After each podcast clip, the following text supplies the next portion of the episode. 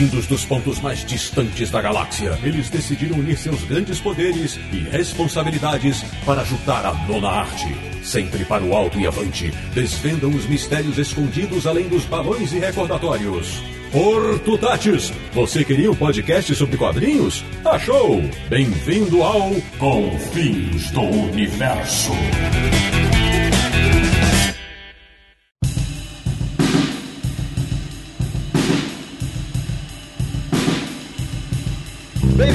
Bem-vindo! Está começando mais uma edição de Confins Universo, o podcast de quadrinhos mais sexy da internet brasileira, que é o podcast do Universo HQ, o site que conhece a verdadeira história de O. www.universohq.com E o programa de hoje está para fetiche algum botar defeito. Eu sou o Sidney Guzman, falo de São Paulo e a minha Anitta favorita é personagem de quadrinhos e não cantora. De Petrópolis, no Rio de Janeiro, o rapaz que sempre que ia ao cinema sonhava em ouvir um clique para tentar se dar bem. Samir Daliato. Este episódio é desaconselhável para menores de 18 anos. Muito bem, Samir. De Luxemburgo, na Europa. Ele que sempre gostou de catecismo, só que só do Carlos Zéfiro. Sérgio Codespotti.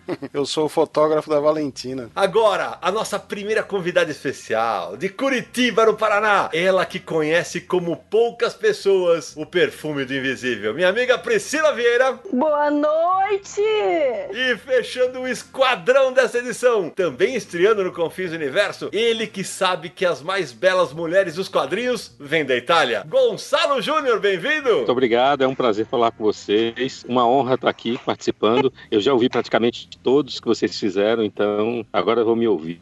Muito bem, meus amigos. Como no dia 6 de setembro é comemorado o Dia do Sexo, para quem não entendeu, 69, né? O episódio de hoje é sobre quadrinhos eróticos. Quando eles surgiram? Quais os principais autores? Quem é o público? Tudo isso e muito mais daqui a pouco no episódio mais libidinoso já feito no Confins do Universo. É rapidinho, a gente já volta.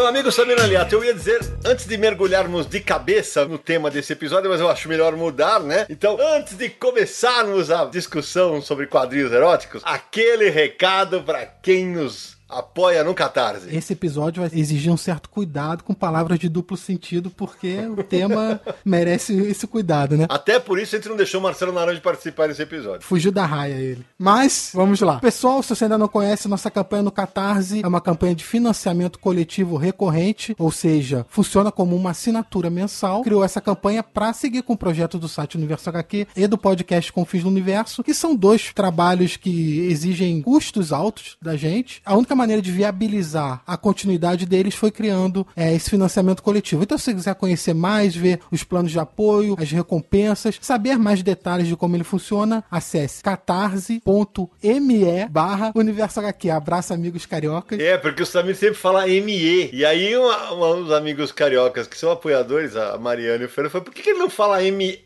Eu falei, porque, sei lá. Aí hoje ele resolveu falar ME. É. é, foi na hora eu decidi por um dos dois, o Cid não falou nada, eu continuei, então foi, o editor deixou, foi embora.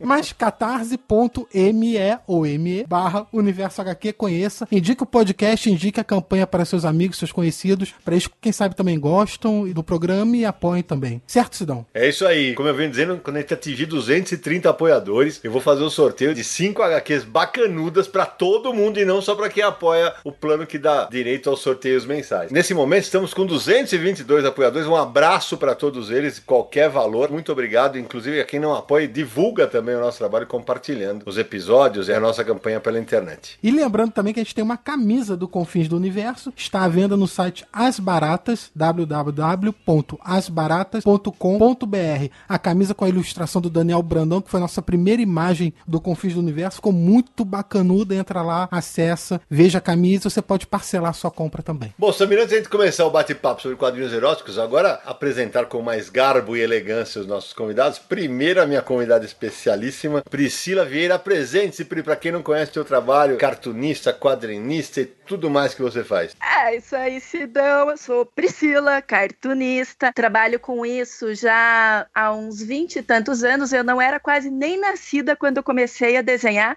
bobagem. Então, tô aí e leio, gosto de história em quadrinhos eróticas. Comecei a ler quando eu era menor de idade, até, né? Mas era meio que por baixo dos panos, uma coisa meio Zéfiro, e ali pro daí o chiclete com banana que liberava umas coisinhas, né? E até hoje sou fã, gosto, leio e não sei se entendo muito do assunto, mas curto. Ô, Pri, mas fala pros nossos ouvintes sobre a Meli, que é um personagem incrível. Então, daí eu criei uma personagem de história em quadrinhos chamada Amelie, que vem de Amélia, uma mulher de verdade. A Amelie é a primeira boneca inflável feminista do mundo.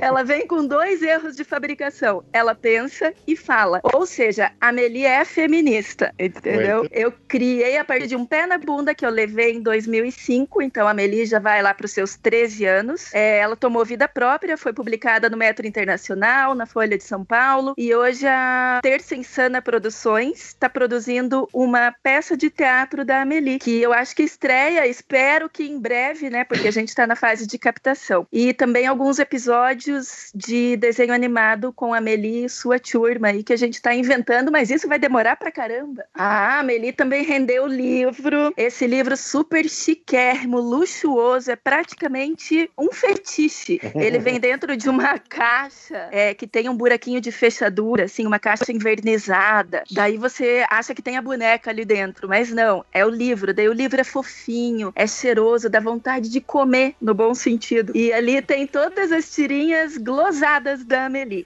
Todas eu coloquei uma ah. glosa, né? Claro. Explicando do porquê eu escrevi aquelas tirinhas. Afinal, ela é um pouco do meu alter ego, mas também tem muito da, da voz do universo feminino ali, né? Priscila insuperável. E agora, meu amigo Gonçalo Júnior, autor de grandes livros sobre o mercado de quadrinhos, A Guerra dos Gibis, é, do Tentação Italiana, um que nem é só do mercado de quadrinhos, mas o Homem Abril. E também tem livro de quadrinho erótico, não tem não, Gonçalo? Eu caí em mim e descobri que eu tenho um monte de coisas de sacanagem. As caixinhas do Tentação Italiana, né? Ou dos quadrinhos sujos, né? Isso. São oito livrinhos, duas caixas com quatro cada. Tem o Tentação Italiana, o Grilo, o Maria Erótica, né? Que, que eu falo da editora da cidade de Priscila, né? A Grafipar. Ela tá no Sim. lugar um berço do, do, do erotismo nos quadrinhos brasileiros. E agora, hoje, por coincidência, está indo para a gráfica a biografia de Carlos Zéfiro. Por qual editora, Gonçalo? É pela Noir, essa microeditora que está se arrastando pelo sistema. É capitaneada pelo próprio Gonçalo Júnior, né, Gonçalo? E André Hernandes. Isso, o André Hernandes. Tem a biografia de Manara, o Subversão pelo Prazer. Saiu por qual editora? Noir também. também Eu estou aproveitando esse momento, Sidney, vocês todos, para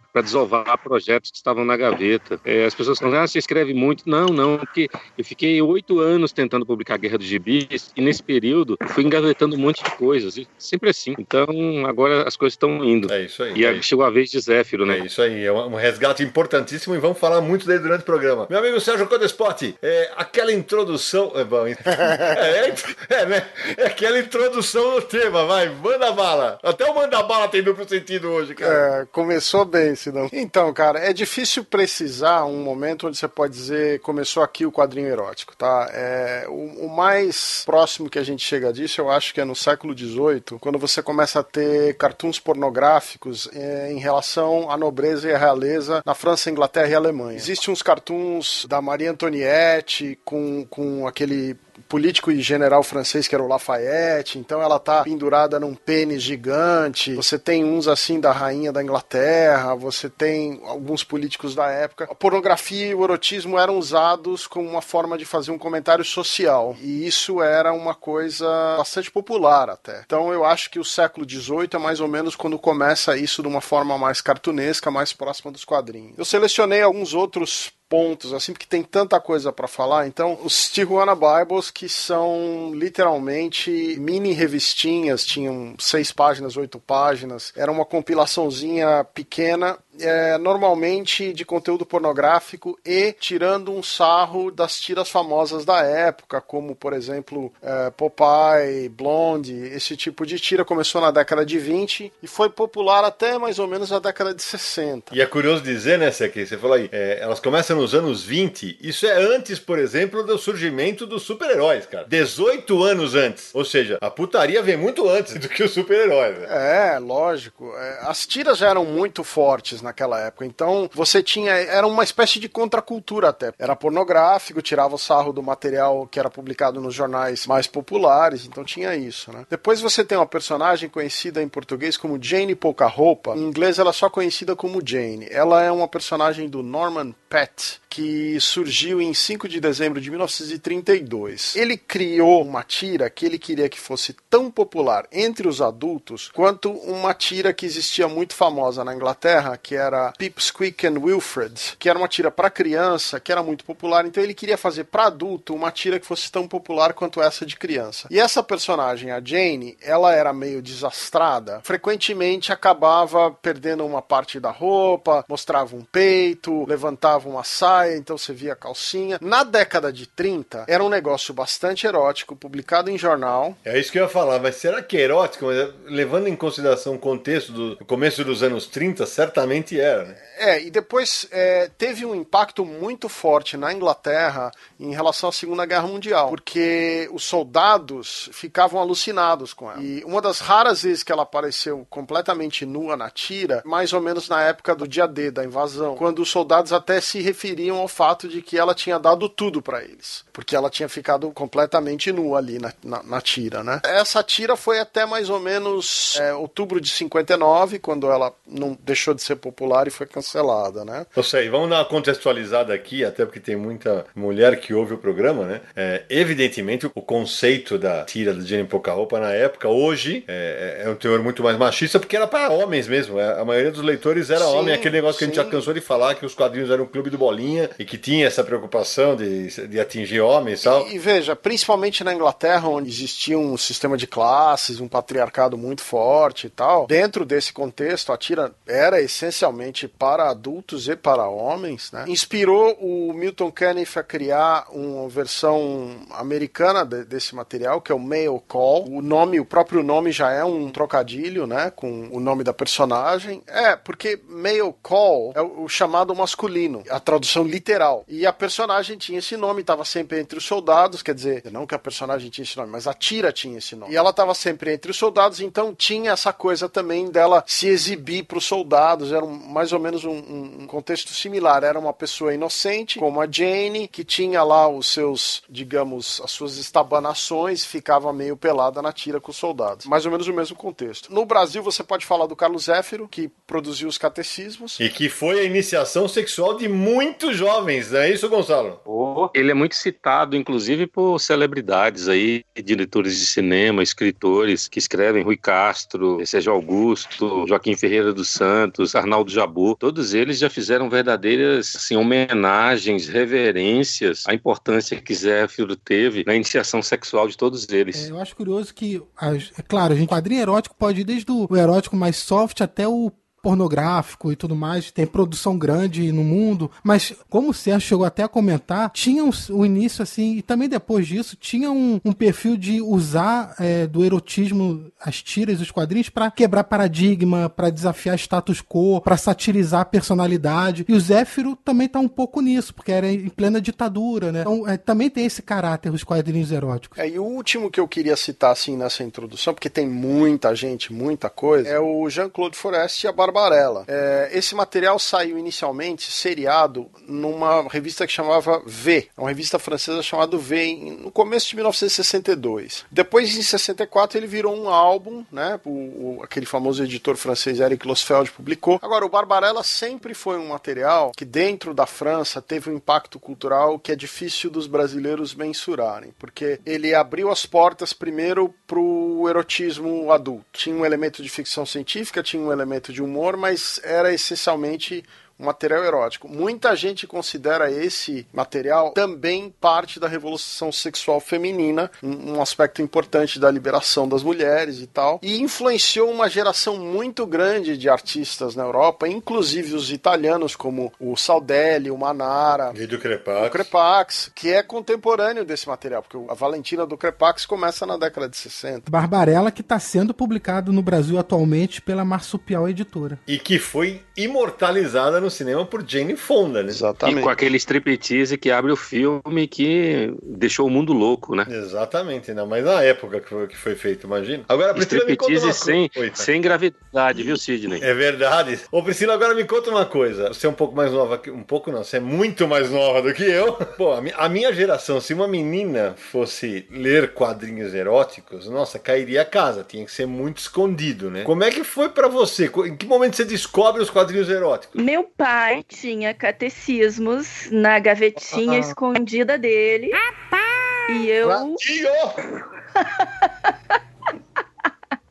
e eu li Catecismos e a Divina Comédia. Sem entender nada. Gente, você começou por daí. aí. Comecei pelo Zéfiro. E depois, chiclete com banana, né? Que vinha algumas coisas bem pesadas, né? Acho que pra minha idade até, daí mais com uns 13, 14 anos. E a partir daí comecei a procurar também Manara, Crepax. Mas nunca fui repreendida por isso. Que legal. Você teve alguma vez alguém questionando você? Ah, mas você é mulher? Você- Você gosta desse tipo de quadrinho? Eu gosto, eu acho que muita gente gosta, acho que, Sim. sei lá, a maioria deve gostar, mas realmente deve haver ainda essa, esse pudor, né, em assumir que gosta, É. né? Mas eu avalio por vários ângulos, com o perdão do duplo sentido da coisa. Mas eu gosto de analisar o desenho, o roteiro. Eu, como cartunista, eu analiso não só o ato, né? O que é realmente erótico, o que desperta o desejo, o que me excita, mas também a qualidade do desenho, a qualidade do roteiro, né? Estudo de anatomia. Como cartunista, meu ponto de vista é um pouco diferente. Agora, uma, uma menina, aspas, normal, né? Que não é cartunista. Cartunistas são anormais.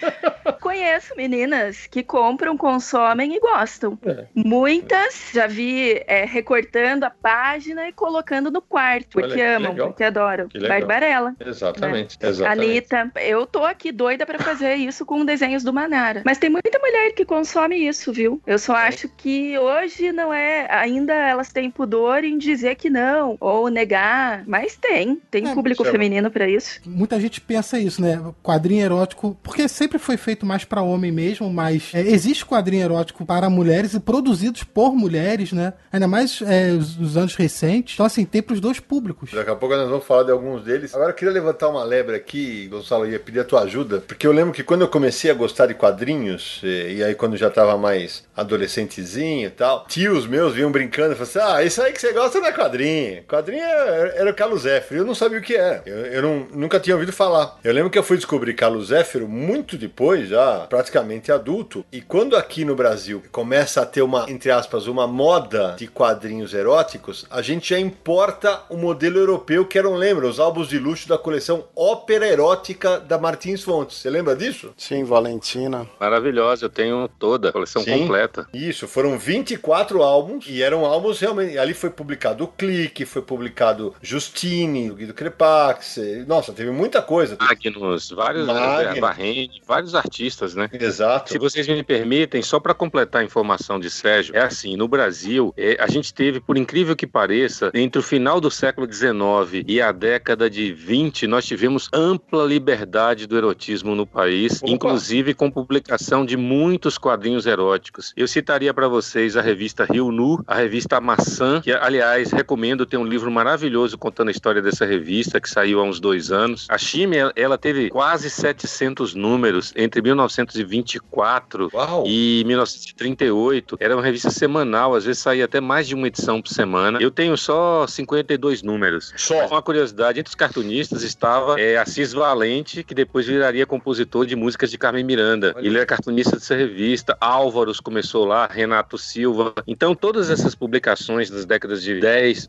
1900, 1910, 1920, elas publicavam quadrinhos eróticos franceses. Geralmente eram histórias de uma a duas páginas, sem texto, legenda, né? Porque o balão, ele chega no Brasil, ele começa a ser usado no Brasil em 1925 na revista infantil. Isso. Então os quadrinhos eróticos, eles saíam com aquelas historinhas. E eram sempre aquelas coquetes, né? Aquelas garotinhas assim, uhum. com aquelas meias e tal, espartilho, e em situações cômicas. Não, não era ainda aquela linha que surge nos anos 40, chamadas revistas de salão de barbeiro, tá. que eram revistas eróticas com histórias de uma página ou com muitos cartoons que eram consumidas por homens em salões de barbeiro. Então eles criavam uma situação de uma pin-up com um carinha criando uma situação cômica lá. Só homens consumiam isso. No caso de Zéfiro, muita gente pensa, tem dois equívocos que eu concluí nessa pesquisa. Primeiro, os Tijuanas Bibles nada tiveram a ver com Zéfiro, o formato era diferente, era na horizontal. Por acaso eu comprei de um colecionador dos Estados Unidos, comprei pelo eBay, eu tenho aproximadamente 400 volumes dessa série. E elas são todas,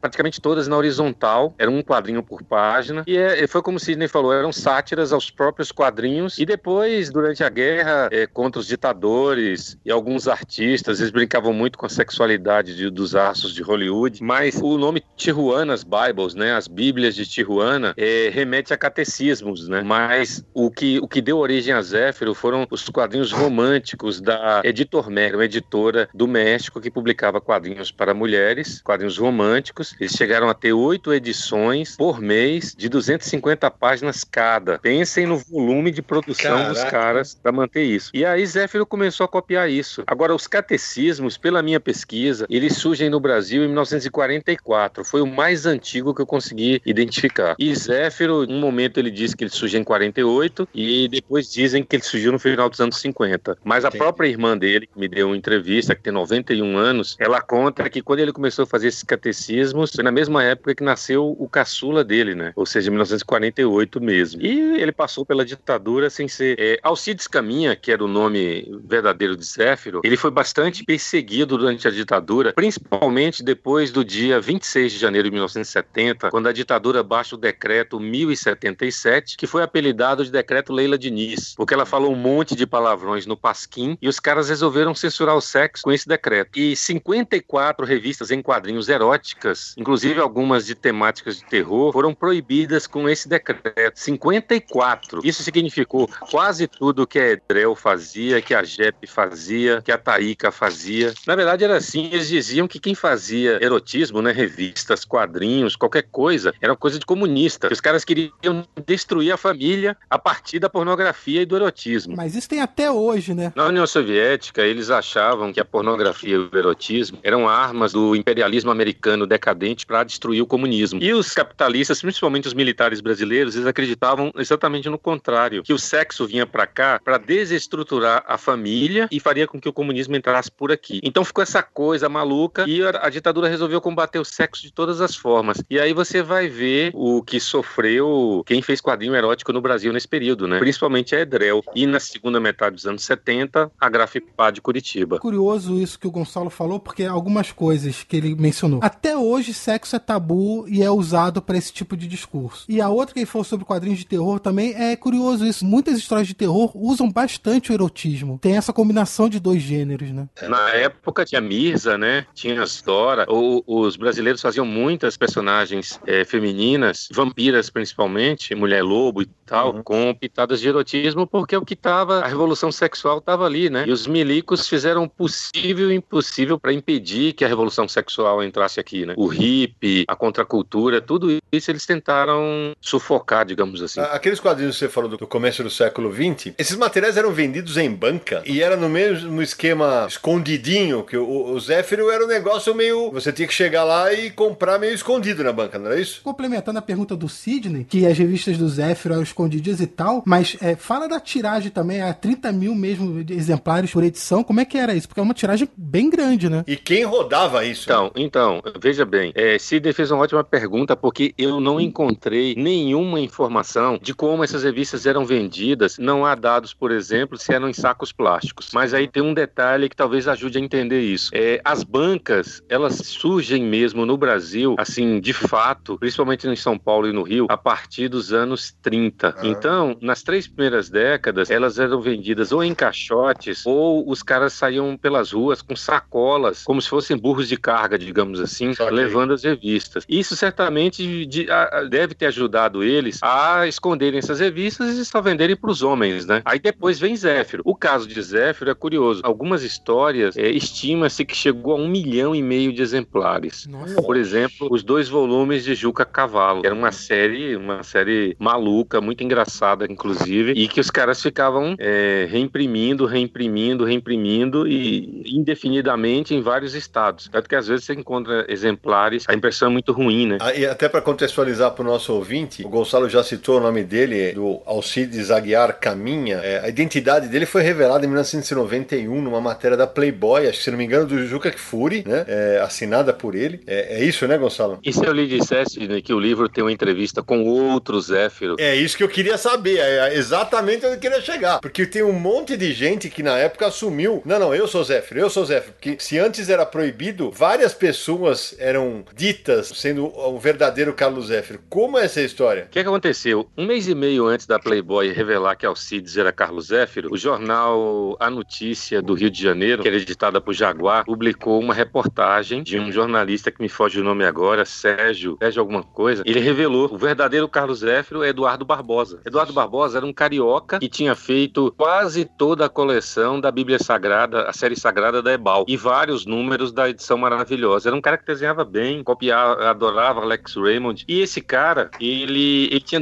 desaparecido depois da ditadura. Ele liderou aquele movimento com Maurício de Souza e Ziraldo lá da nacionalização dos quadrinhos em 64. E ele foi taxado de comunista e desapareceu. Foi parar em Salvador. Em Salvador, ele reaparece em 73, vai trabalhar, reformular um jornal. E aí, em 1983, o Pasquim publica uma entrevista com ele com Hélio Brandão, que era o suposto gráfico e distribuidor de Zéfiro. Eles, eles falam que eles eram, eles estavam por trás de Zéfiro, mas não falam o nome. Aí Barbosa, precisando de dinheiro, procurou a Playboy. A Playboy Juca que Kifuri acreditou nele, né? Que eu entrevistei Juca, uhum. acreditou nele, mas quando ele falou para Hélio, ele falou assim: não, eu não vou deixar você fazer essa besteira. Não é ele, é um outro cara que compôs uma música famosa, mas ele é desconhecido. Aí Juca fez a investigação lá, é uma polêmica que tá no livro, em detalhes essa história. E aí Barbosa procurou Jaguar, Jaguar falou: este é o Zef. Aí, um mês e meio depois, a Playboy saiu com Alcides Caminha. Vocês podem achar, a Playboy errou? Não, é muito provável. O livro defende entende que é caminha, mas eu diria para vocês que isso não está 100% resolvido. Alcides disse que Eduardo Barbosa era compadre dele, vizinho dele, e eles faziam juntos com Hélio os catecismos, imprimiam e vendiam, mas que ele próprio era Zéfiro. Só que Barbosa, quando a Playboy noticiou isso e colocou ele na, na reportagem como um falsário, ele desafiou a Alcides a um duelo público. Vamos sentar para ver quem é que desenha os catecismos. Alcides disse que tinha tido um derrame derrame e não aceitou o desafio. E aí vocês vão ver no livro que eu reproduzo 28 páginas de um catecismo inédito de Eduardo Barbosa, que vocês vão ficar com a pulga atrás da orelha, Incrível. porque são os originais. Então eu diria para vocês, eu tenho 98% de certeza que Alcides era Zéfiro. E aí, Sidney, 92, como eu, eu morava ainda em Salvador, Barbosa era velho conhecido de todos. Eu peguei e fiz uma entrevista de duas horas e meia com ele. Passou o tempo, eu nunca usei essa entrevista para nada, e aí eu coloco a entrevista no fim do livro. Quem lê a entrevista vai ficar chocado, porque Alcides, ele era um cara muito, assim, disperso, ele nunca deu detalhes de nada relacionado a Carlos Zéfiro. Quando você ouve a entrevista de Eduardo Barbosa, ele dá o nome dos gráficos, ele dá o nome dos distribuidores, ele diz o, o roteiro que eles seguiam para distribuir os, os catecismos, as empresas de ônibus e de aviação que levavam os catecismos pelo Brasil. Então você Caraca. fala, esse cara estava muito ligado. E é inegável, o próprio Hélio ah, já admitiu, Alcides admitiu, que eram os três que estavam por trás do Zéfiro. Sim. E que Barbosa desenhou vários catecismos. Vários. Inclusive, ele copiava muito bem a letra. Essa eu adiantei para vocês essa história que vai estar no livro. Não é um assunto encerrado, não. Ué, tá afim de dar uma encarada? Hã? Hum? Isso é demais quadrinho erótico na Europa, né, ele adquire um, um, caráter muito mais artístico a partir dos anos 50, 60, é isso, Sé? Com Crepax? Olha, não, na verdade é depois do Barbarella, né, depois de 64. Na França tem um problema que tem uma lei de censura. Então, por exemplo, a edição do Barbarella de 64, ela teve umas interdições. Então, dependendo da versão que você compra, a Barbarella tá sem sutiã, dependendo da versão que você compra, ela tá com sutiã. Várias pessoas, justamente o que você estava estavam falando da tradição, a questão da família e tal. Ah, não, não pode, a lei, vamos, né, proteger, põe o sutiã na mulher. Não, tira o sutiã da mulher. Então tem essa questão. Agora, depois que isso aconteceu, você tem uma leva de artistas começando a fazer erotismo que vai culminar naquela escola italiana do Manara, do Serpieri, do Saldelli, do Leone Frollo, Giovanna Cassotto, um monte de gente que está fazendo. E na França, você tem o próprio Crepax e o Alex Varenne. Aqui, você vê que eles são muito mais liberados com essa coisa uh, do erotismo e da pornografia. Na Itália, mais até do que na França. Mas uh, a questão é que, sim, existe um quadrinho puramente estético, que tem um erotismo que é mais estético, existe um material que é mais pornográfico, mais hardcore, existe meio termos disso que trabalham com isso em relação ao cotidiano, na mesma linha que a, a Sila estava falando do Angeli, por exemplo, né? Você tem o suíço que é o Zep, que fez o Titef. Tem um álbum dele chamado Rap Sex que é de chorar de rir. É só situações bizarras quando você tá dando uma trepada. É. Então tem muito isso, quer dizer, você tem o sexo com humor. Você teve na Espanha, por exemplo, o Peter Pan do Max, que é o francês Capdevila, que era uma paródia da história do Peter Pan. Era uma coisa de contracultura, era uma coisa da cultura punk, tinha a ver com, com sexo. Ah, mas não era erótico o Peter Pan. Mas tem várias sequências de, é. de, de sexo que depende de como você define o erotismo. Entendi. Esse é o ponto, né? De maneira geral, o europeu parece ser mais bem resolvido quando o assunto é sexo do que é, o brasileiro ou o americano, enfim. E isso se reflete no trabalho também dos quadrinhos, né?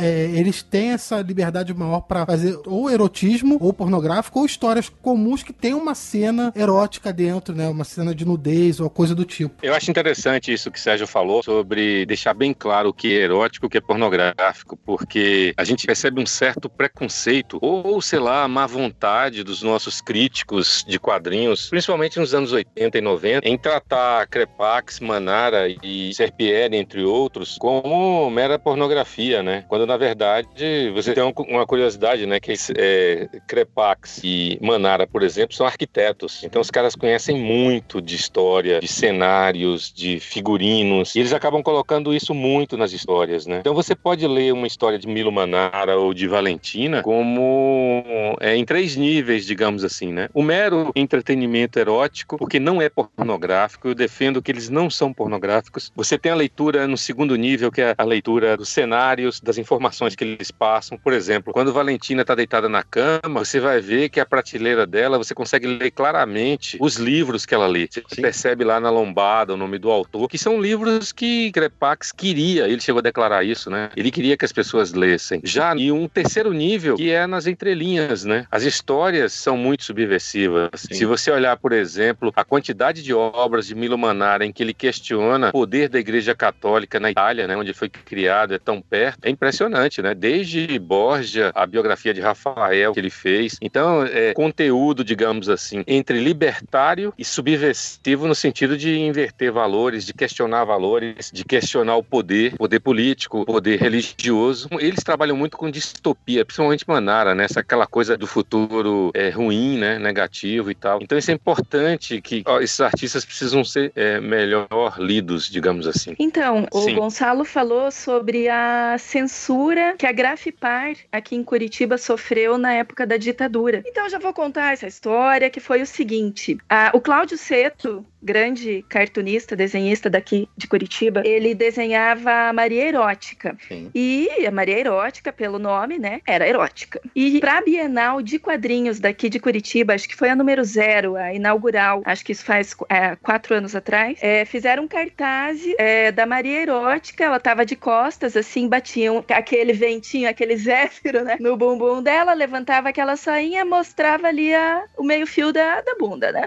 E, é, ok, né, pros padrões de hoje, não, não, aquilo não queria dizer nada, era só uma beiradinha, uma, né, uma, um comecinho de bumbum e tal. E eu também fiz cartaz em comemoração a essa Bienal, que era com a minha personagem, a boneca inflável, a Meli, que é super feminista, né? Que eu sou mulher e desenho para mulheres tira o sarro uhum. do universo masculino, foram um grupo de feministas na primeira noite da Bienal, depois da gente ter passado três horas falando sobre mulheres nos quadrinhos. Elas foram em todos os cartazes e picharam sobre esses cartazes da Maria Erótica. Machista. Então, por isso que eu queria saber. Isso aconteceu há quatro anos. Que ditadura foi essa que aconteceu na década de 60 ou 70, que você disse que aconteceu na Grafipar? E qual é a relação dessa ditadura desses tempos com os de hoje? Porque a gente vive uma ditadura do politicamente correto, né? Vocês conseguiram averiguar quem pintou, quem que pichou os cartazes? Sabe por quê? Foi o seguinte, eu fui atrás, eu fiquei indignada, porque eu falei, meu trabalho não é machista, tampouco uma imagem do Cláudio Seto da década de 70 pode ser pichado como machista hoje. E eu vi que um site de feministas, o mais visitado do país, que é o da Lola, Sim. publicou isso. Falou: olha, os quadrinistas são todos machistas. E usou, adivinha qual cartaz como exemplo? Que os cartunistas homens são machistas, o meu. Daí eu falei, Lola, calma, é, vamos lavar essas calcinhas cheias de sangue, suor e lágrimas. Eu uhum. sou uma uhum. mulher e não sou machista. Quem escreveu isso? Quem pichou nossos cartazes? E nisso começou uma discussão que durou dias e dias naquele no blog, porque eu nem sabia que o site era super mega acessado. Eram milhões de acessos por mês e ainda é, né? Então começou aquela discussão e tal, que ah, se o meu trabalho era ou não machista. No fim das contas, eu falei, meu trabalho tá assinado. Eu dou minha cara para bater. Vocês considerando machista ou feminista, mas eu quero saber quem fez isso. Por que vocês não assinam? Quem foi? Daí que elas explicaram, foi um grupo de feministas e a gente não vai dar nome por medo de represálias. Daí eu falei: "Ah, tá, eu dou meu nome para as represálias". Né? Minha cara tá a tapa. Mas eu entendi que no fim elas representavam um grupo e que a ideia era de um grupo. E no ano passado eu cheguei a mandar um livro para Lola, ela ficou minha amiga e ela super elogia e divulga. No fim das contas a gente se amou, entendeu? É, começou com tapas e terminou com beijos. Só para contextualizar, a Lola que a Priscila cita é a Lola Aronovich, é, que escreve no blog Escreva Lola Escreva. Manda a bala, Gonçalo, explica essa história pra gente aí. Maria Erótica, ela surgiu em 1960 69, 70, ela tinha o nome de Maria Esperançosa. Impressionante como ela era muito parecida com as futuras criações de Manara, né? Ela era um, aparentemente ela era uma ingênua, tinha um namorado chamado Beto Sonhador que fazia de tudo para seduzi-la e não conseguia. Ela continuava fingindo que não estava entendendo e fazendo ele de bobo. E aí, com a Grafipá, a Grafipá ela começa a fazer revistas em 76 com a Peteca, que a ideia era fazer uma revista das classes homens é, D e E, E, como diz o pessoal do Rio e da Bahia. E aí, essa era uma revistinha de bolso, né? Peteca, de orientação sexual. A Grafipá, ela pega exatamente o período de abertura política, que vai de 1978, quando as cinco completam 10 anos, até 1985, que vem a redemocratização. No ano de 1985, a Grafipá fecha as portas. Então é curioso isso. A Edrel surge em 64, publicando quadrinhos eróticos, e acaba em 75. A Grafipá surge em 76 e acaba em 85, ou seja, as duas cobriram todo o período do, dos 21 anos da ditadura militar. E a Grafipar ela vai pagar um preço muito alto por fazer erotismo, porque quando a ditadura, a última barreira da censura no Brasil foi o sexo. E aí eu acho que todos aqui no grupo eram menores de idade em 1980, 81 uhum. e não uhum. puderam participar daquela orgia cinematográfica, né? De entrar na fila para ver Calígula, para ver O Império dos Sentidos, para ver Emanuele. Meu Deus do céu, eu tenho que confessar confessar que eu assistia todos eles escondido na Praia Grande, é, é, porque é. lá deixavam a gente entrar. Subornar o, o, o, porteiro? Imagina, toda molecada entrava lá com 14 anos, era a festa da punheta, falar português, claro.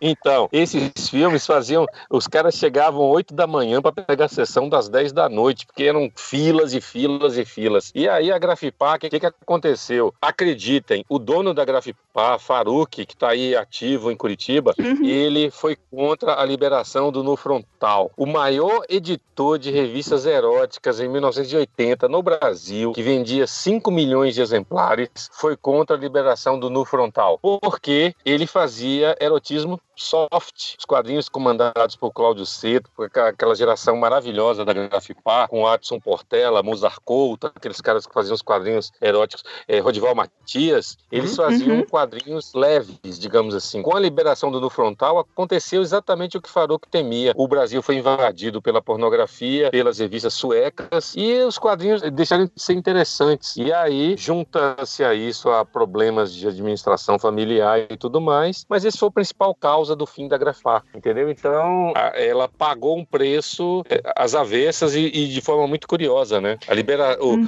o fim da censura foi o fim da Grafipar. Essa história toda, isso que a Priscila estava falando, e essa história toda tem um negócio que eu acho curioso, que é o seguinte: existe um limite muito tênue entre que as pessoas aceitam como erotismo dentro, digamos, de uma situação que é permitido para a média da população, ou seja, o que as pessoas, os leitores acham como uma coisa normal e o que de repente o material já é mais pornográfico. Esse contexto, esse limite, ele muda muito de época para época, né? Sim, eu acho inclusive que hoje, sem querer te interromper, isso é pior, é, é tão, não é pior, mas é tão ruim quanto na época da ditadura, porque agora a censura não vem dos censores, dos repressores. A censura Você não sabe pessoas. de onde vem, é, você não sabe de onde vem o tiro. É, tá insuportável. Essa época que a gente vive se tornou insuportável nesse sentido. Esse evento que Priscila citou, eu estava, Sidney também estava, sobre essa coisa do politicamente correto. Eu mediei uma mesa com algumas garotas que faziam quadrinhos é, de sexo e eu não sei se Priscila assistiu esse debate. E Adão estava na mesa e acho que a Lanciber também estava na mesa. E eles acabaram se sentindo incomodados com aquele debate e saíram. E eu fiquei lá tentando mediar e a plateia começou a sair também, porque foi um discurso assim que me deixou completamente sem ter condições de conduzir o processo, né? Tudo dentro do politicamente correto. Eu acho que as pessoas precisam ler um pouco mais e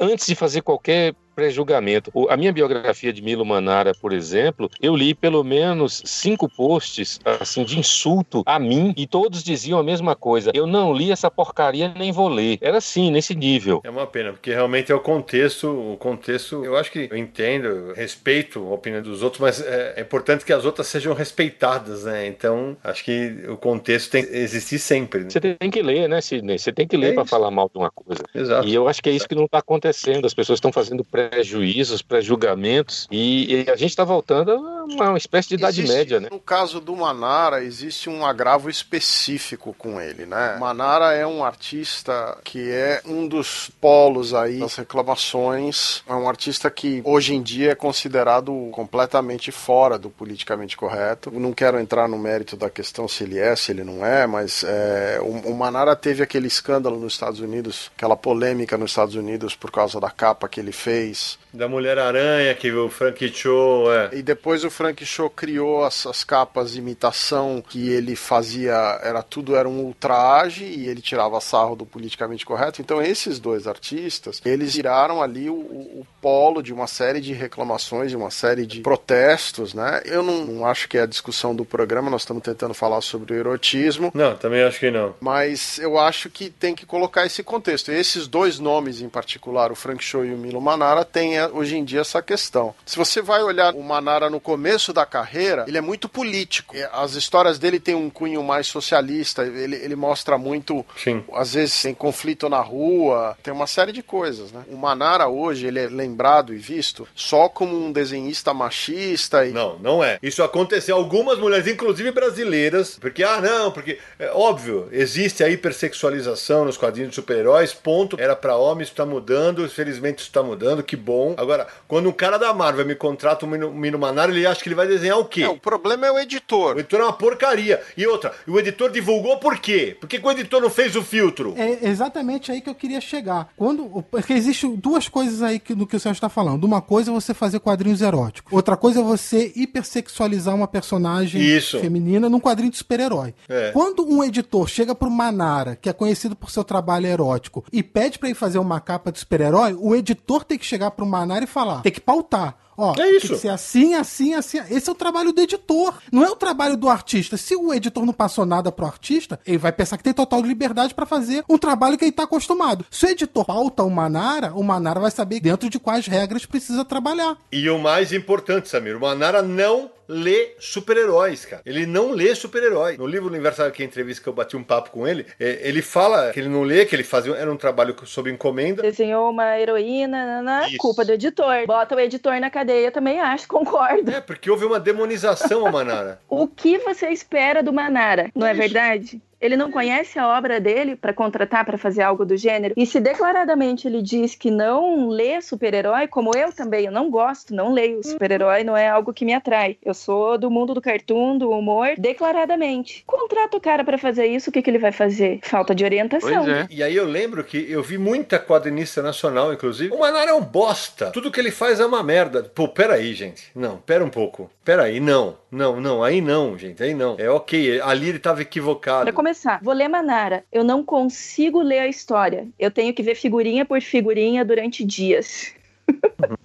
para analisar o desenho. Não tem como falar que o cara é um bosta. Quem fala isso, pelo amor de Deus, a pessoa não lê, né? Não lê. É o que tava falando anteriormente ali, julgam o livro pela capa. Falando da minha personagem, que é uma boneca inflável, né? Para quem não lê a obra e não se aprofunda, vê o quê? Na capa, uma boneca inflável e vai pensar: "Nossa, é sexo, é sacanagem". Tem um monte de gente que me escreve, acho que só julgando o livro pela capa e não lê, né? Óbvio que o Manara deve passar por isso e tantos outros, né, que desenham quadrinho erótico, né? A gente não tá falando de pornografia. Vocês também falaram várias vezes sobre essa linha tênue entre erotismo e pornografia, né? Se a gente for analisar a etimologia da palavra erótico, o erotismo vem de Eros. Eros é o deus do amor, né? isso aí. Não é, É pancadaria, assim. Só que também cada um tem seu limite ali, né? Nessas cores entre pornografia e erotismo, né? Alguns mesmo. são mais, têm opiniões mais elásticas, digamos assim, e outros nem tanto. Que a gente cai nesse bando de conservador que tá impondo essa coisa do politicamente correto. E hoje em dia, eu mesma tô com medo de desenhar muita coisa, porque bolso, processo, vão me processar, vão me malhar, vão acabar com o meu trabalho. Como eu já vi cartunistas perdendo emprego. Por quê? Por causa do editor, né? Que não leu, que não viu, que não acompanhou ou não orientou. Mas perdendo o trabalho porque o cara é malhado, o autor, o cartunista é malhado. Eu acho importante isso que a Priscila falou do, sobre o limite de cada um. É bem isso mesmo. Para uma pessoa, para o limite de uma pessoa específica, o trabalho pode não ser nada demais. Mas o mesmo trabalho para outra ser uma coisa muito absurda e provocar uma revolta ou algo do tipo. Então, assim, é muito difícil medir isso, porque vai da educação familiar de cada um, da crença de cada um. Então, isso muda muito. É muito amplo esse espectro. Já que você falou em crença, eu queria lembrar uma passagem da entrevista que eu fiz com o Manara no livro Universo Aqui Entrevista. Bota a caixa registradora aí, Andrei.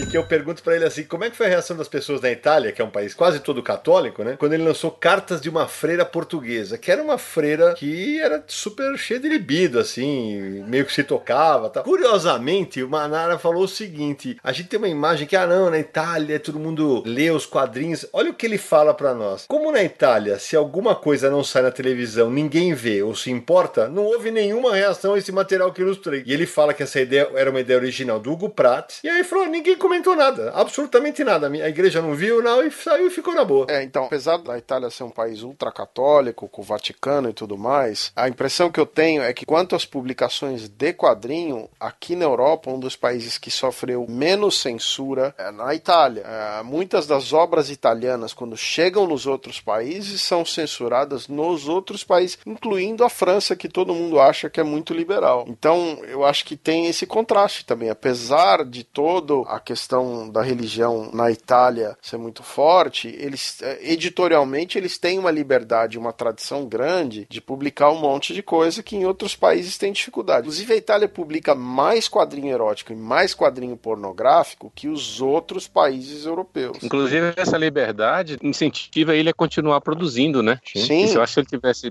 problemas de censura, com dificuldade com editores, ele teria, sei lá, mudado, seguido um outro Ô caminho. Gonçalo, e você fez um livro, né, sobre a arte erótica na Itália, né? Eu tratei de uma depressão lendo isso.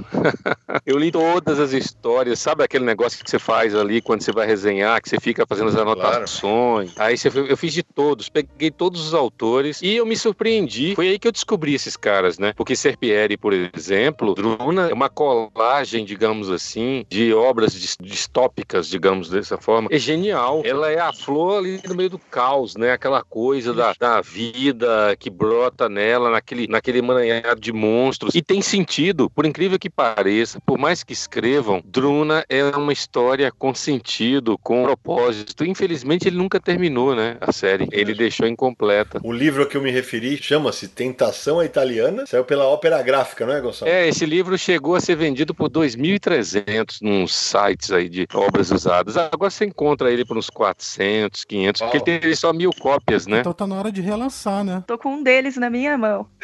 Pois é, o livro que ninguém lê, só olha. Ah, lê sim, lê sim. Ah, lê, lê, lê sim. Então vamos Ele relançar tem, livro, ele né? tem um, um monte de problemas, que as últimas 20 páginas não tem a, a mesma legenda. Hum. Mandaram pra gráfico com a cópia não corrigida. Não, essa era a parte editorial da Ópera Gráfica, sempre deixou a desejar, infelizmente. Fala português, claro.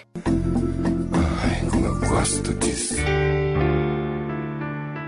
Ô, Primi, fala uma coisa. Você é cartunista, tem muita mulher que trabalha no viés erótico com cartoons? Porque, por exemplo, a gente já conversou uma vez sobre isso. A, a Playboy, aqueles, as piadas da Playboy e tal, tinham sempre uma, aquelas piadas mais. Tem mulher também que trabalha nessa linha? Olha, eu acho que assim, historicamente, cartoon e humor foi feito sempre por homens e para homens. Hum. Historicamente, poucas mulheres se dedicaram a isso, né? Você pega lá a década de 60, 70, é difícil, porque a mulher era o objeto da piada. Verdade. A gente já não tinha muita voz, e ainda sendo o objeto da piada, que mulher se dedicaria a isso, né? Ainda mais sendo elas o objeto da piada. Então eu acredito que assim, de uns 20 anos pra cá, de quando eu comecei a atuar, é que eu comecei a ver piadas sobre o universo masculino, como eram esses cartoons da Playboy, só que voltados pra mulher, que é o trabalho pro qual eu me dedico também, né? Mas eu acho que é de pouco tempo pra cá mesmo, de 20 anos a gente era muito extraterrestre e agora eu acho que de uns 5 anos pra cá tá se formando uma pequena legião de meninas fazendo quadrinhos eróticos para meninas. Aí eu vejo muita coisa de humor lésbico, não humor, né? Mas erotismo para lésbicas e pouca coisa para heterossexuais, feito por mulheres, poucas coisas feito para heterossexuais. Muitas lésbicas fazendo para lésbicas, quadrinhos eróticos. E esses quadrinhos são muito legais também, porque ela apresenta a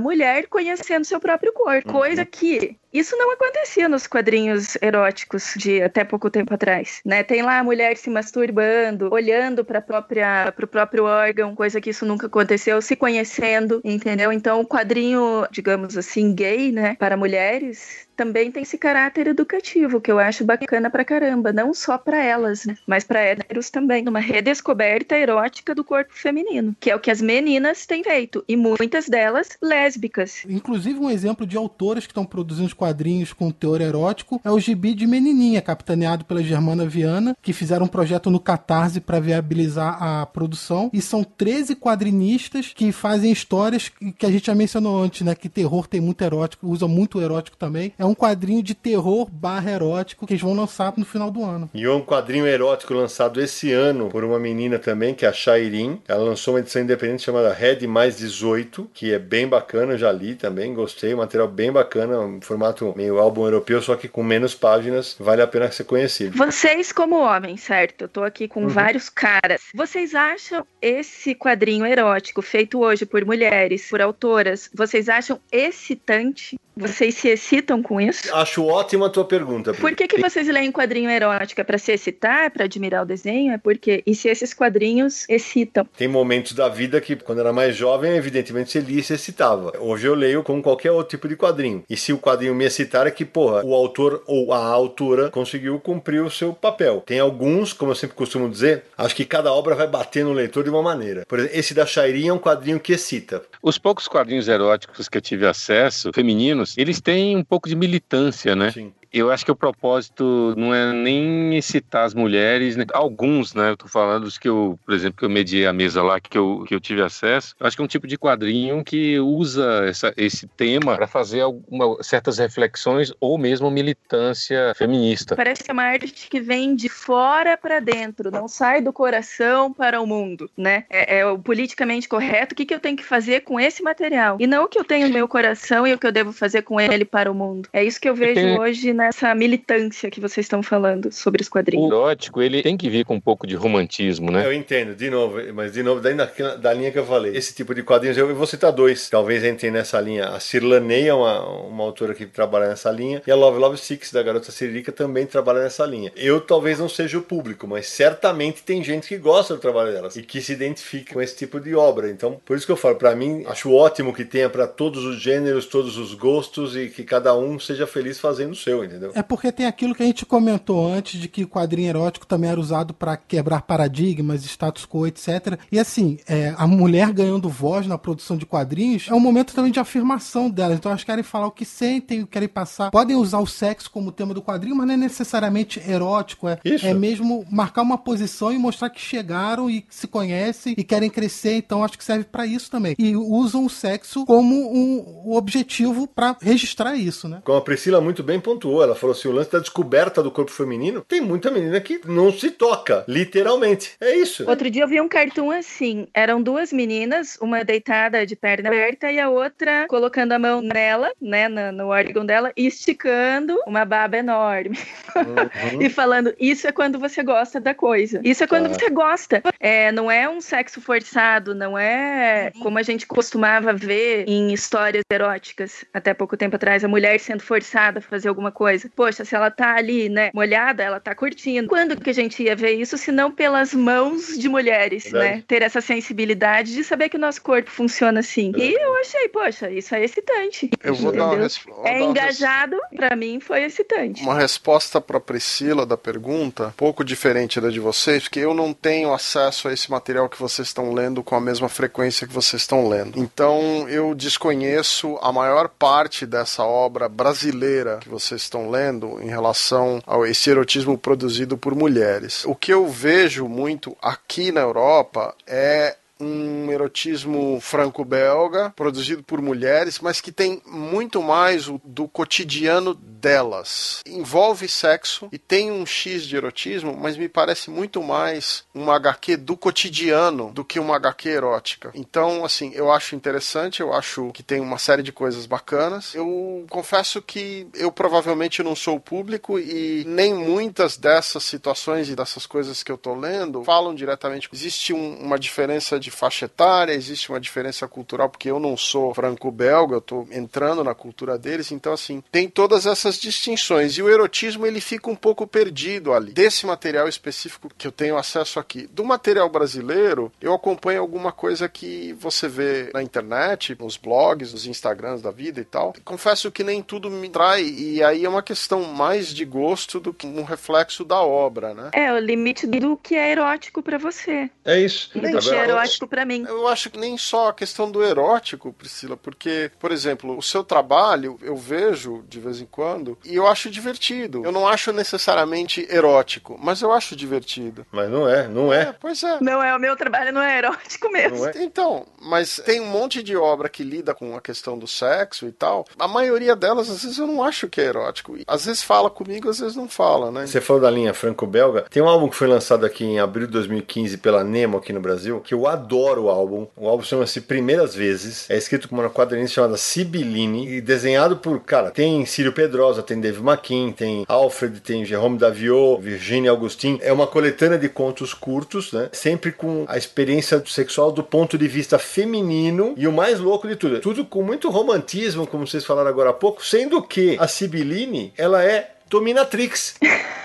Essas coisas são muito interessantes aqui porque existe uma abertura para você publicar tudo isso. Eu acho que essa rixa que existe no Brasil muitas vezes desse movimento feminista em relação aos artistas ou outras coisas, existe um pouco menos aqui, eu acho. Ou se existe aqui, eu não- infelizmente não, não senti, sei lá. Posso estar enganado, mas é, eu gosto muito desse material que você mencionou. Existem outras artistas e outros artistas fazendo coisas mais ou menos nessa praia E o mais legal é que que assim, é- nesse álbum tem um ponto de vista mais feminino. Agora, a mesma Nemo lançou uma série chamada Safadas em 2014, que era os álbuns Verão, Lingerie, Encontros e Natal, que era mais na linha masculina, aquele negócio de ah, não sei o que, mais pegador, né? Mas, de novo, são maneiras diferentes de trabalhar o mesmo tema. E aí, certamente, o público vai escolher qual se encaixa mais no gosto dele. né? Eu acho que tem uma outra questão também que a gente não falou é a ver com o erotismo, que é o comercialismo do material, que eu acho que é um ponto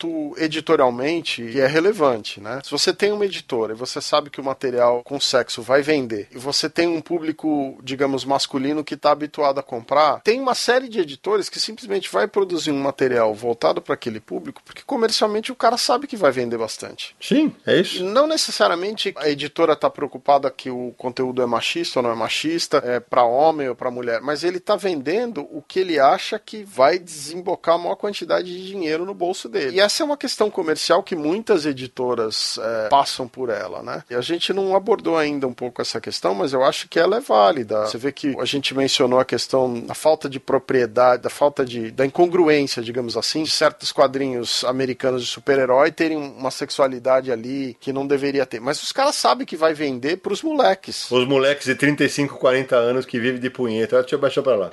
Ah, deixa pra lá. Mas que seja, ele sabe que vai vender para esse público dele que comercialmente é sucesso. E aí o cara dentro da empresa segue essa norma. Eu não sei te dizer se é certo ou se é errado, no sentido de que é uma empresa, tem um comércio ali. Quem impõe a ética tem que estar dentro da empresa. Né? E aí é aquele negócio, amigo. O cara faz quadrinho pra ganhar dinheiro, ponto. Então não tem. não- Ah, você vai julgar o cara. Você julga como? Comprando ou não comprando, ponto. É assim que você julga. É, eu concordo. A melhor forma de censura. É isso aí. Seu nojento, comigo não! Tenho imunidade! Caguei para suas imunidades, não vai me comer!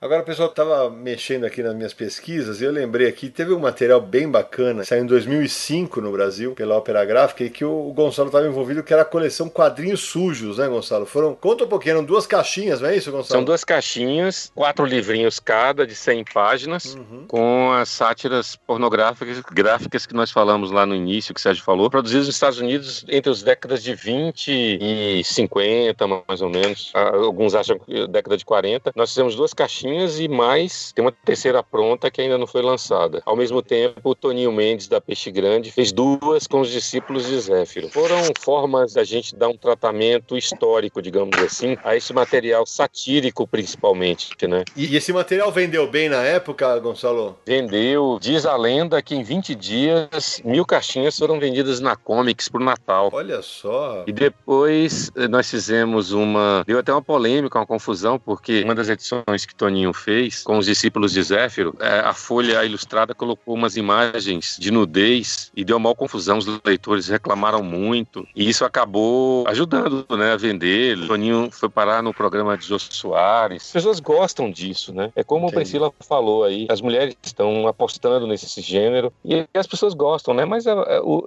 erótico, pornográfico, todo mundo esconde, né? Agora, Gonçalo, é curioso que a gente tem até uma bibliografia razoável, né, de livros sobre quadrinhos eróticos. Eu lembro, por exemplo, da Ópera Gráfica de 2003, que era Na Trilha do Prazer, assinado por Sebastião Zéfiro, que na verdade era o Sebastião Seabra, né? Seabra e que saiu na Europa. Esse material foi publicado na Europa, que antigamente tinha uma agência chamada Camus que levava material brasileiro para lá. Depois deu confusão porque os caras não pagavam direitos autorais e tal, mas esse material saiu. O próprio Zéfiro saiu a partir de 1975. O Zéfiro começou a ser pirateado para os Estados Unidos. Olha só. E Caminha disse que fez catecismos para a Argentina. E como era um material inédito, é possível que existam catecismos lá que não saíram aqui. Que ele dizia que pagavam melhor. E, e eu lembrei de um livro também de 2001, é, que também é da Ópera Gráfica, que era As Sedutoras dos Quadrinhos, do Marco Aurélio Luchetti. Eu, eu tenho esse livro, o Gonçalo certamente também tem, né? Com uma nara na capa. Isso aí. A parte curiosa e triste ao mesmo tempo dessa história é que todos esses materiais estão, estão esgotados, né? E sem previsão de reimpressão, pelo jeito. É esse que você citou é de 2001, né? É isso aí. Esse material não deve voltar mais. Não, tenho, não acredito que tenha, tenha a menor possibilidade, né? Porque o mercado mudou muito, né? As editoras estão com dificuldade de. Na verdade, havia assim, uma relação muito forte com a Comics, né? Então, É verdade. a Comics sempre apoiou muito esses lançamentos. Agora, Gonçalo, você que é um pesquisador do mercado de quadrinhos eróticos, é, tem alguma curiosidade, algum caos aí que vale ilustrar aqui para os ouvintes do Confis do Universo ou não? Tem, tem boas histórias da época da ditadura, né? Histórias Uhum. assim cômicas que de alguma forma, é, cômicas e trágicas também, né? De alguma forma tinha alguma relação com sexo. Por exemplo, a história de uma de Hanna Barbera, né? Tinha um personagem, um cachorrinho que lutava kung fu. Em Hong Kong Fu, pô. Hong Kong Fu. E aí, talvez sem querer ou propositadamente, colocou um balãozinho dizendo assim: Kung Fu deu um soco no, no adversário, né? Aí virou Kung Fu deu, né?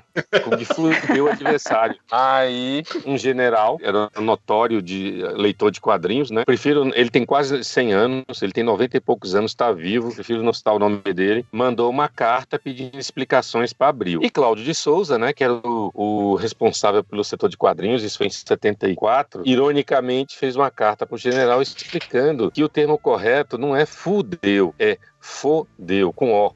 E aí, em cima disso ele falou. Aí vieram as explicações gramaticais, né? Cacófato, alguma coisa assim. E tem uma história maravilhosa que é com Cebolinha, né? Opa, acho que essa história eu sei. Ah, eu vou contar minha versão e você me corrige. Foi feita uma história em que, na página inteira, Cebolinha aparece tomando banho. E a água é uma história para criança, assim, ingenuamente. Muito provavelmente para estimular as crianças a fazerem higiene corporal, né? Porque aquele banho demora uma página inteira. E aí, alguém lá, na hora de retocar o fotolito, desenhou um pintinho em Cebolinha. É verdade. Isso foi impresso. E Maurício, pelo que eu entendi, ele ficou com medo, com receio, já que os quadrinhos da Abril tinham tantos problemas, né? Até aquele cigarrinho de chocolate foi proibido por causa disso. Os caras ficavam de olho nas revistas porque aquilo podia trazer algum problema para as crianças. E com receio de a revista fosse recolhida, Maurício levou o problema para a direção da Abril. Ninguém apareceu, claro, né, para assumir a responsabilidade sobre aquilo. E foram impressos 153 mil exemplares.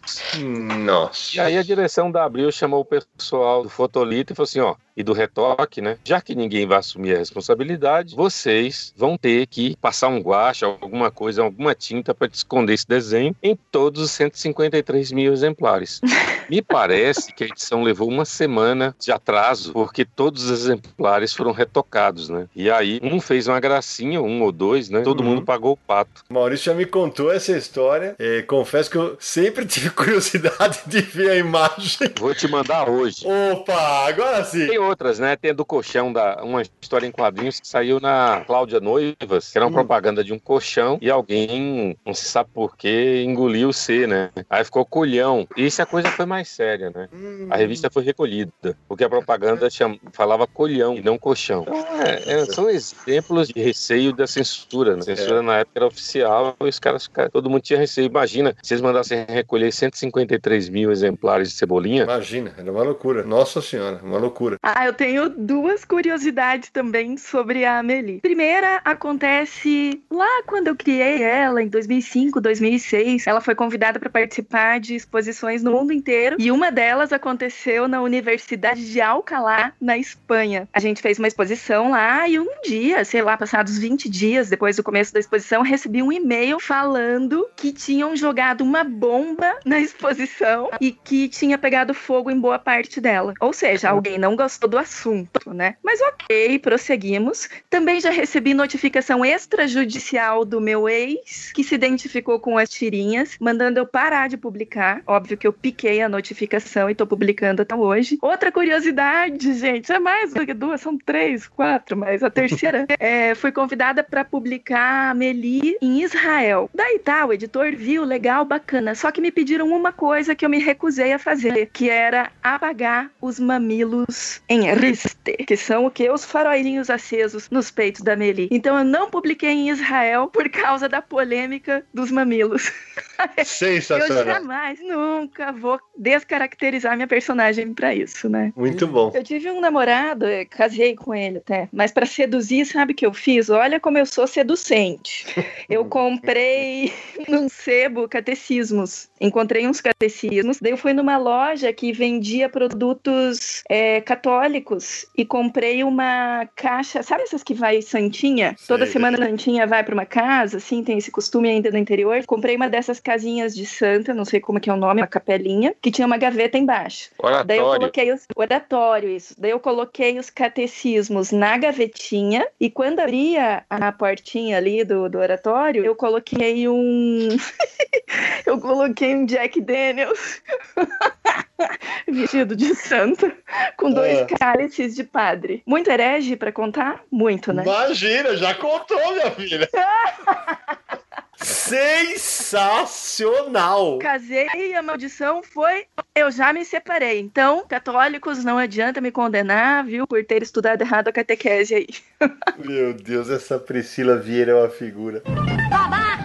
Babaca é você? Não vai me comer não, tá babacão! Sou babacão, mas sou bom de cama. Agora, já que a gente falou de quadrinistas europeus, tá? Ô Pri, quais são seus artistas de quadrinho erótico favoritos? De quadrinho erótico, King, Manara, Aham, conjunto da obra. claro. Desenho, roteiro e tudo mais. Japonês eu não curto muito por causa do roteiro, não me agradam muito. É, a gente nem falou de hentai, né, Pri? Que é um mercado grande o de Oh! hentai. Só pra quem não sabe, o hentai é uma categoria específica do mangá que se dedica às histórias eróticas pornográficas. É pornô mesmo, é pornozão mesmo. Esse tema, aliás, pessoal, é bem interessante, porque, é, inclusive, acho que até renderia um programa, porque é uma discussão muito, é, digamos assim, polêmica, né? Sabe esses mangás, esses rentais que a gente compra aqui com tanta facilidade, eles são proibidos nos Estados Unidos. Inclusive, é, acho que tem dois, três anos no máximo, eu li uma matéria, acho que foi no UOL, falando que um americano, os Correios, né? Os Correios estão numa campanha, um trabalho, um processo de investigação sobre pedofilia e acabou interceptando um lote dessas revistinhas que o cara tinha importado do Japão e ele acabou sendo condenado a 30 anos de prisão como tráfico de material eh, ligado à pedofilia. E Foi uma, uma coisa assim muito. Eu fiquei muito assustado quando eu vi aquilo, né? Muito curioso isso aí e, e- e não se fala, né? Não se discute. Mas, Pri, voltando para os seus favoritos, que eu acabei. A gente interrompeu. Voltando para os meus favoritos, tá? Hoje tem um que eu não sei se é o autor ou se é a autora, que é Apollonia Sinclair. Nossa, pra mim eles são os melhores. Eu viajo muito na maionese com os desenhos. E assim, é um erotismo fantástico, né? Completamente fantástico. Então a Polônia Sinclair hoje pra mim é o cara ou a cara. Não sei. Dúvida da Priscila é justificada, porque mantém-se o mistério. Não sabe se a Polônia Sinclair é homem ou mulher. Nem você sabe isso, Dão. Não, não tem, ninguém sabe. Pelo amor de Deus, o que é aquilo? São os melhores desenhos. Não tem fala, não tem balãozinho. É um cartoon, um desenho. Você conta uma história com um milhão de palavras intrínsecas naquele desenho. Então, pra mim, é o top. E você, Gonçalo? É, olha, eu acho que um personagem, a gente tá falando de erotismo o tempo todo, eu acho que um personagem que, um artista que merece ser citado é Crumb, né? Embora ele não seja muito conhecido por essa vertente erótica, entre aspas, mas ele fazia umas mulheres, assim, muito voluptuosas, né? Principalmente negras, mas, assim, de erotismo mesmo, eu citaria pela ordem Guido Crepax, Milo Manara, Serpieri, Magnus, fez uns trabalhos, assim, bem ousados, subversivos, assim, altamente sofisticados, né? Como aqueles Sem Pílulas, é, As Mil Varas, e claro, né, um brasileiro que não pode ficar de fora, que é Franco de Rosa, um grande desenhista. Verdade, bem lembrado. Sempre exerceu mais esse papel de editor de quadrinhos. Franco tem mais de 20 pseudônimos, ele sempre assinou esse material com pseudônimo. E ele foi o cara que esteve por trás de praticamente, praticamente não, todas as editoras que fizeram quadrinhos eróticos nos últimos 40 anos tinham o nome dele por trás, né? Ele começou na Grafipá, depois ele passou a Maciota, a Press, a Nova Sampa, a Scala, né? A Xanadu e lançou muita gente, né? Muita gente que começou. Não podemos esquecer da tríade da Grafipá, né? Que foram Watson Portela, Mozart Couto e Rodival Matias. Rodival e Watson foram revelações da Grafipá e Watson da VEC, né? Esses caras são até hoje imbatíveis, né? Inclusive, eu acho que o material deles deveria ser reeditado. Eu vou te falar que Crumb, eh, na parte erótica, esse é um traço que nunca me excitou, é um traço que não falava comigo, mas tem alguns desenhistas que eu gosto bastante e que tem pouca pouca coisa, por exemplo, o Vitório Jardino, quando ele lançou Little Ego, que era uma paródia erótica de Little Nemo, do Winston McKay, era um material bacana demais. Um cara que é pouco lembrado, mas que eh, o traço dele tinha um quê de underground, assim, que eu gostava muito, era o Jorge Pichard, que lançou Carmen, que lançou Blanche Epiphanie. Eu sempre fui muito mais fã do traço do Manara e do que do Crepax, apesar eu achava as histórias do Crepax super viajandonas tal. Agora, tem um traço que esse daí me encanta, me excita, é o da Giovanna Cassotto. Eu acho espetacular o traço dessa italiana. É uma grande produtora hoje de quadrinhos. Só teve um álbum lançado aqui no Brasil pela Conrad. É, queria muito que saísse mais coisas. Não, saiu pela Veneto Giovanissima. Ah, é. Desculpa, bem lembrado, Samir, que o Giovanissima, que é, ele, acho que reedita o material da Conrad e coloca alguma uma outra história uh, adicional. É, eu lembrei porque eu ia citar ela. Entendi. Por isso que eu lembrei. E, e o Gonçalo deve lembrar, já que ele tem a coleção inteira do Ópera Tem um álbum, Gonçalo, que eu gosto muito. E eu nem sei se ele é um autor, o Sérgio talvez me ajude, se ele é um autor de quadrinhos eróticos, mas tem um álbum chamado Aventuras de Lizzie de George Levis, que eu acho sensacional. Inclusive, Disney, essa, as, é, as aventuras de Lisbeth, como você falou, foram publicadas aqui nos anos 80, é, no, aliás, no final dos anos 70, pelas edições Concorde, né, que era uma editora que começou a publicar quadrinhos eróticos, e depois pela Onyx, que é, foi uma editora também que publicou muito quadrinho com capas do, da, do Rodival Matias, né, que tinha saído da Grafipá e voltou para São Paulo. E é um material de primeiríssima linha. Eu recomendo que as pessoas procurem nos sebos, porque elas são lindíssimas e o cara tem um traço espetacular. Sidão, só volta na minha lista e bota Giovanna Cassotto, por favor. Ah, e tem Rotundo também, né? Opa, Máximo Rotundo. Putz, é outro grande quadrinista. E a gente não citou o Alex Varrene ainda, de A Visita, Mulheres e Sonhos em Quadros Sonhados. A gente mencionou ele, sim. Exato, é que nessa lista aqui dos favoritos eu tô falando, né? Não, na lista dos favoritos não. Ou seja, tem um outro que talvez você conheça, é um francês, que é o Paul Guillon, sim. e a Sobrevivente. Sim, excelente desenhista. É um belo trabalho esse da ópera. Aliás, essa coleção merecia ser resgatada, viu? Inclusive, Sidney, essa coleção, né, da Martins Fontes, a ópera erótica, ela, ela saiu aqui no final dos anos 80, começo dos anos 90, foi a coleção que lançou Manara e é muito fácil de achar, né? Eu às vezes encontro aí nos sebos por cinco reais o volume, alguns são muito bons, outros são mais ou menos no sentido de, de, de vendagem principalmente, né? Então é, eu recomendo porque é um belíssimo apanhado sobre o erotismo dos quadrinhos ao longo do século XX. Desses nomes que vocês estavam falando, um nome, eu, não, eu confesso para você que eu acho ele, o material dele repetitivo, que é o o Franco Saldelli. Mas uhum. o traço dele, esteticamente, o traço dele eu acho muito bonito. Mas você lê uma ou duas histórias da Bionda e não precisa ler mais nenhuma, porque eu acho muito repetitivo. É para quem é fetichista mesmo. Vocês falaram a maioria dos grandes nomes do erotismo. Tem um ou outro aí, passam alguns espanhóis e tal, alguns italianos que ficam aí de fora, mas eu concordo com a lista que vocês fizeram. Paul Gilon, o Varene, o Manara, o Crepá, Max, o Serpieri. É, Horácio Altuna. Opa, ótima lembrança, Gonçalo. Inclusive ele saiu aqui no Brasil pela Playboy, né, em histórias curtas de quatro páginas, entre 1989 e mais ou menos 92. Eu me lembro porque Juca Kifuri editou essas histórias e comentou comigo outro dia. É, Horácio Altuna argentino, inclusive saía também pela Vidente, né, do Gilberto Firmino, na revista Porrada Especial para a qual eu escrevi no começo de carreira. Tem um francês que eu não sei se vocês conhecem, que é o Kiras. Ele faz um material estilizadinho, mas tá sempre trabalhando com sexo, com erotismo. Tem algum material dele que é politicamente incorreto e tal, mas eu acho o traço muito bonito. E nos anos 90 aqui no Brasil, Sérgio, já que o Gonçalo bem lembrou do Horácio Altuna, eu vou lembrar de um argentino radicado no Brasil que também publicou na Porrada Especial e quando lançou seu primeiro álbum Amazing Muchachas, eu fiz o prefácio, que é o Hector Gomes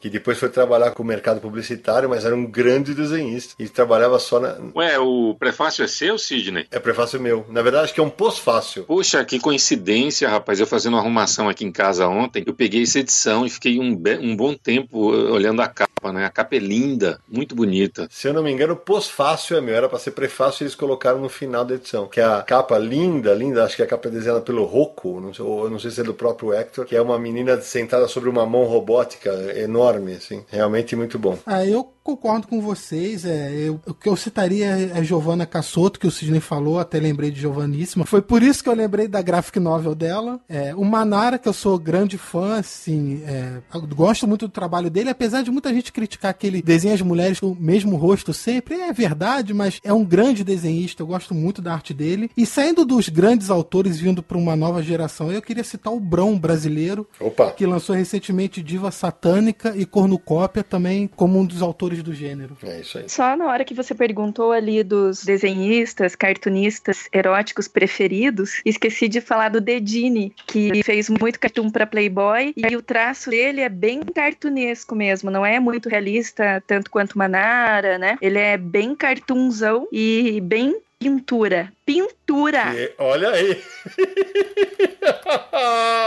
Exercitar a aula de locução aqui. Pintura! Muito bem. E eu tava lembrando, Pri, que pouca gente que. Certamente tem uma galera que vai lembrar. Em 2010 saiu, saiu da editora Abril que era o humor da Playboy. E tinha tanto qua- quadrinistas gringos quanto quadrinistas nacionais, né? Que saíram publicados na revista durante muito tempo. E eu tô tentando lembrar aqui, vocês me ajudam, meninos. E em 2004 teve um- uma publicação da Abril inesperada na época, que foi Aninha Bonita e Gostosa, volume 1, do Harvey Kurtzman e com arte do Will Elder. Era uma linha de quadrinhos mais masculina mesmo, né? E, e essa edição reuniu primeiras 22 aventuras que foram publicadas de 62 a 65, sempre em histórias de 3 até 7 páginas. Aí, o que que aconteceu? Essa personagem Aninha, eles prometeram volume 2 e nunca foi lançado, né? É verdade. Chegaram até a anunciar. É um material, Sidney, que ele, ele esbarra ali em Barbarella, o mundo, eu, pode parecer exagero, talvez Sérgio ache isso, mas o mundo se divide entre antes e depois de Barbarella. Não tem, não dá pra não dizer outra coisa. Só que a Aninha, essa americana, ela surgiu um pouquinho antes de Barbarella. Olha se aí. você for olhar. Então, nessa gênese do erotismo adulto nos quadrinhos, que muda completamente tudo, né? Que abre as portas para ficção científica. A partir de Barbarella, os caras começam a estudar quadrinhos na universidade, a admirar, a se fazer quadrinhos para adultos, né? Que é uma coisa tipicamente europeia na época. Só que a Playboy, um pouquinho antes, vem com essa personagem. Ela é uma coisa aí, quem for fazer uma história dessa coisa do quadrinho adulto, erótico, europeu. A partir de Barbarella vem os festivais. Três anos depois surge Valentina. E então a Aninha tem um, um papel histórico aí que ainda não foi devidamente. Talvez por, pela Playboy ser uma revista masculina adulta, né? Pra É. homens e tal. Passou Tem, em branco. tem uma história interessante em relação a Aninha com o desenhista Russ Heath, que morreu em agosto agora, que é o seguinte, ele foi chamado para colaborar com os desenhos da tira, eles estavam apertados do prazo e tal, e o desenhista da época, que acho que era o Will Elder, saiu, e ele ficou desenhando a revista um tempo. E ele foi chamado para desenhar e ficar na mansão da Playboy. E ele foi ficando, e foi ficando, e foi ficando, e quando viu, ele morou lá seis meses, até que alguém mandou ele embora da mansão. Mas ele participava dos eventos, das festas, abraçava o, Hugh Hefner, tava lá com todas as playmates, participava de todas as coisas, e ele era só o desenhista da Aninha, mas é que chamaram ele para morar lá na mansão da Playboy e ele ficou. E eu lembrei de uma, Seca, acho que eu já contei aqui, acho que foi no bate-papo com o Leandro Luiz Del Manto, que teve uma matéria que eu fiz pra Wizard, da, da editora Globo, que era sobre o quadrinho europeu no Brasil, e em determinado momento eu falava da, da parte erótica, e tinha uma ilustração da Druna e uma ilustração da Mel, do perfume do Invisível do Manara. E a revista era mandada para os Estados Unidos, eu lembro que na época deu uma pequena polêmica que o pessoal da Wizard americana, naquela hipocrisia pudica deles, olha, dá uma olhada, a Wizard no Brasil fala de pornografia. Puta merda, a gente tava em 96, gente. Em 1996, há 22 anos, ainda tinha esse falso moralismo nos Estados Unidos. É, e acho que ainda existe, pra ser sincero. Oh, mas é lógico que existe. Gente, a gente não pode ficar sem mencionar que existe um dicionário de quadrinhos eróticos, que é um dicionário do Henri Filippini, é um dicionário que está em francês, é um dicionário de 300 páginas, mais ou menos, e lançado em 97. 300 páginas só de HQ eróticas num dicionário. Bem bacana.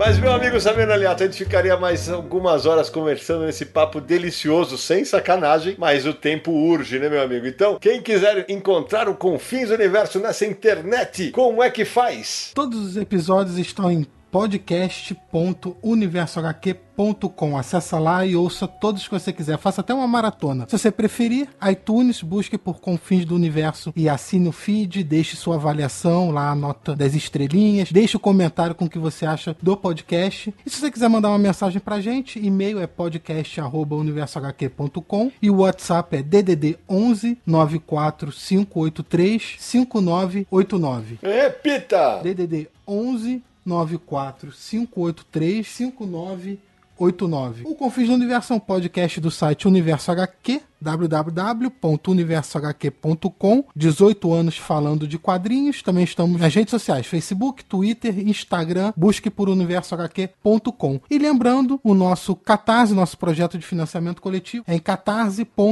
catarse.me barra Universo HQ. Vocês viram que agora foi ME, né? Mas tudo bem, mas deixa pra lá. Agora eu vou começar a alternar em cada episódio. Minha querida Priscila Vieira, muitíssimo obrigado pela tua presença no programa. Sempre um barato falar com você. Saudade de conversar contigo. Espero que tenha gostado da experiência. É, sem sacanagem, né? Experiência, por favor. Adorei, chame sempre. É isso aí. Obrigado. Ô Pri, quem quiser achar você nas redes sociais, como é que faz? É Priscila, com Y de pobre no Pri, é Vieira. Priscila Vieira. Instagram, Twitter, Facebook e eu tenho também um canal no YouTube chamado Prisciladas. Pri com Y, de pobre no P.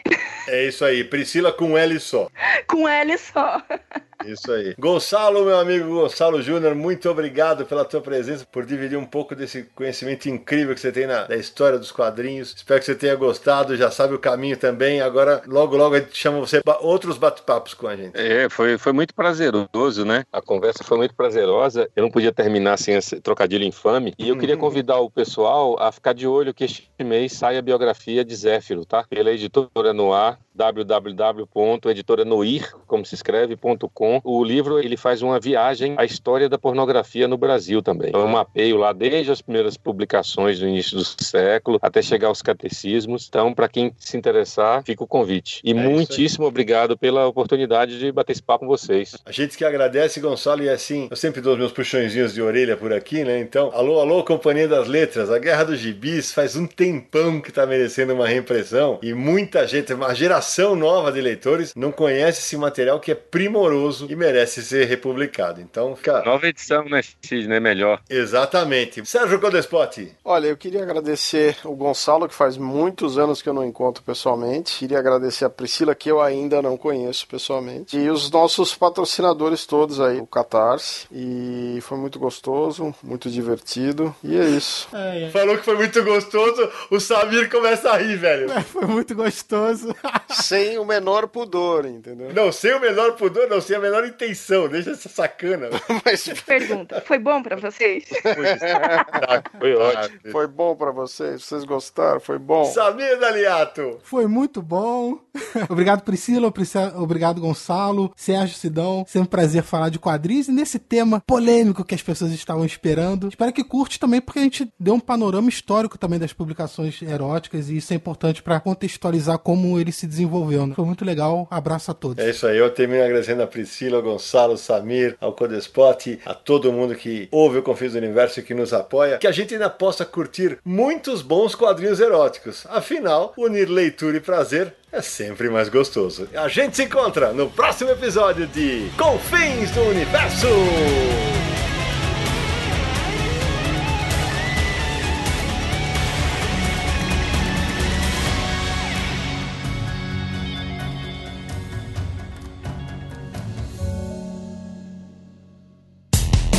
Dia mais claro ou na noite mais densa, você está deixando a nossa presença. Faça uma boa viagem de volta, mas não fique disperso. Nos encontraremos no próximo episódio de Confins do Universo.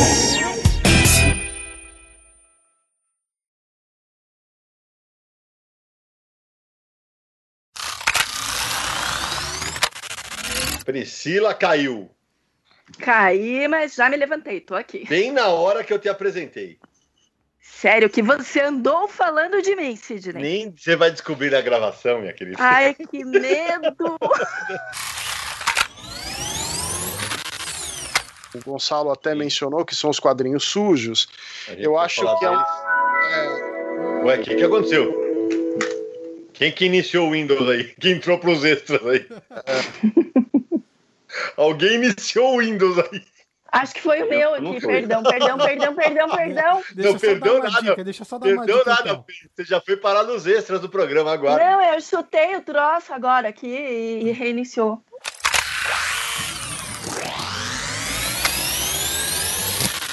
Quem quiser encontrar o Confins do Universo nessa internet de meu Deus, como é que faz? Só um minutinho que eu tô abrindo o arquivo. Ah não, ah não, vai pros extras.